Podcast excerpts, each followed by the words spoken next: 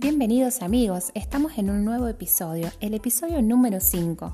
Mi nombre es Gema y hoy vamos a continuar hablando sobre el Evangelio en la escuela. Específicamente vamos a hablar del tema de la eclesiología de la sinodalidad.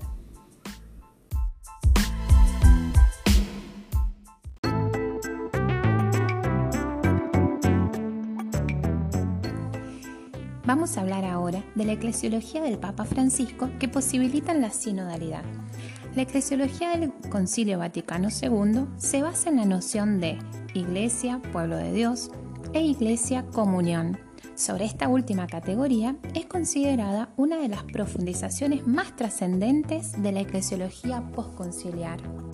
Por su parte, el principio fundamental de la eclesiología del Papa Francisco es la Iglesia comunión misionera y discipular, que asume un montón de características y de notas. No vamos a hablar de todas, pero yo les voy a contar de algunas. A mí me gustaron particularmente tres de las notas que tenemos acá. Por ejemplo, una de ellas dice, Iglesia discipular de testigos y de enviados, que no son meramente agentes pastorales, sino interlocutores activos entre sí y con otros, capaces de dialogar con todos los protagonistas de la sociedad, sobre todo con los que no pertenecen a la Iglesia y no tienen fe. Otra de las notas o características que más me llamó la atención y que más me gustó es la siguiente, una iglesia vulnerable, que no se sienta omnipotente, poderosa y dominadora, sino servidora, que no imponga, sino que anuncie, sugiera y proponga, que no se instale cómodamente en su zona de confort, sino que asuma la incertidumbre y la provisoriedad consciente de su límite y de su fragilidad que tenga capacidad de acompañar, sostener y contener a los que sufren a partir de su propia vulnerabilidad, escogiendo la herida que se expone a la defensa que la autoprotege. Una iglesia que se accidente, incluso que se equivoque, que sienta vergüenza y pida perdón, reconociendo humilde y pacientemente la vulnerabilidad que la conecta con la vida.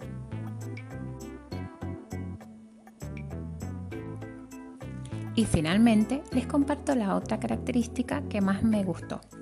Una iglesia amistosa y dialogal, promotora de la cultura del encuentro, capaz de reeducar la pastoral con sensibilidad y pertenencia, ya que vivimos una cultura del desencuentro, de la fragmentación, del descarte y del desperdicio, Debemos crear una cultura del encuentro donde podamos hablar también con quienes no piensan como nosotros y con quienes tienen otra fe, yendo al encuentro de todos. Nos podemos preguntar ahora, ¿cuál es el camino de la Iglesia en el tercer milenio?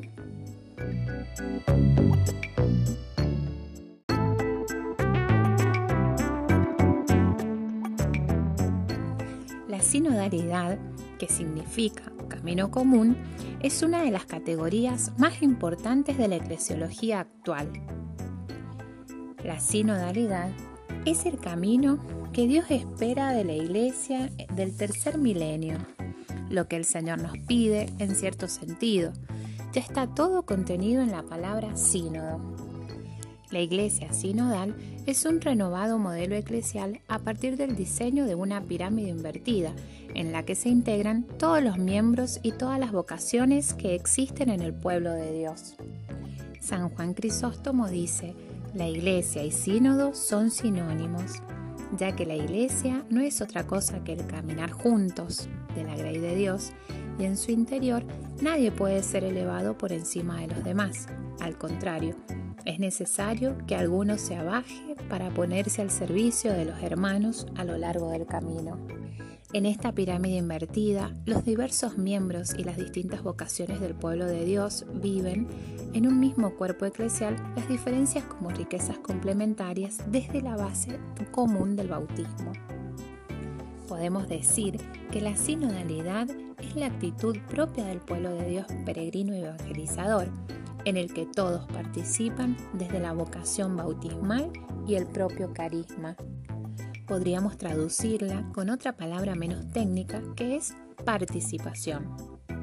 El Papa Francisco promueve la sinodalidad eclesial.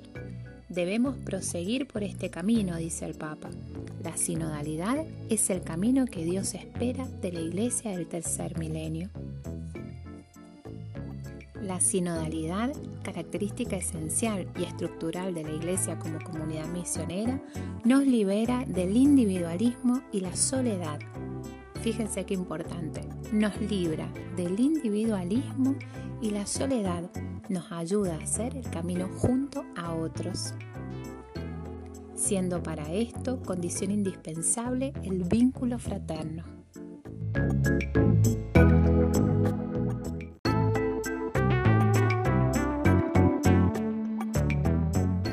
Queridos amigos, no quiero despedirme sin hablarles un poquito sobre el primer anuncio y la sinodalidad. La iglesia sinodal tiene una manera particular y un estilo propio de comunicar, de vivirlo y de testimoniar el primer anuncio. El primer anuncio, transmitido desde la sinodalidad de la Iglesia, implica una invitación al discipulado misionero como creyentes protagonistas a la pertenencia comunitaria a la construcción responsable y ciudadana de la sociedad y de la cultura, a la lectura sapiencial de los signos de Dios en el mundo, a ejercer la autoridad como humilde servicio, a la conciencia de pertenencia a una minoría sin privilegios, a dignificar la vida y a humanizar la fe, entre otras cosas. La sinodalidad eclesial, como ninguna otra característica eclesial, nos invita a renovar la frescura del primer anuncio evangélico. Hasta pronto amigos, espero que hayan disfrutado de este momento tan particular y nos vemos en el próximo episodio. Un beso.